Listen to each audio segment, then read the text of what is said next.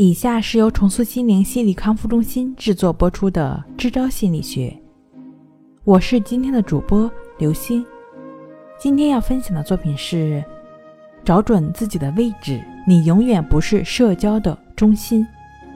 社交的目的是什么呢？长袖善舞的人会给你这样的答案：浅层次的目的是希望宾主尽欢，增进感情。深层次的目的是在于扩大自己的社交网络，以备后用。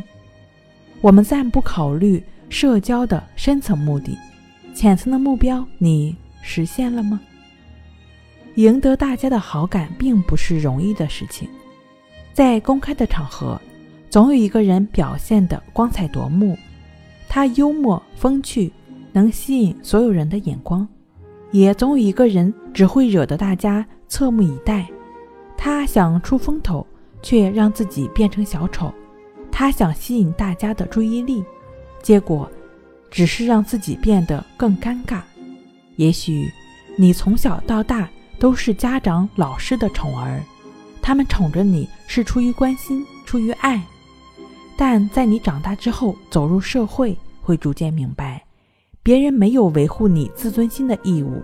你也并不总是人们的中心。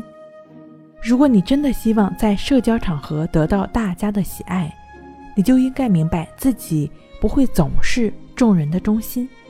不要总是哗众取宠，也不要总是逼着别人跟随自己的话题。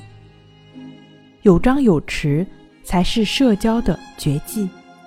永远情绪紧绷，只会让大家见你就躲。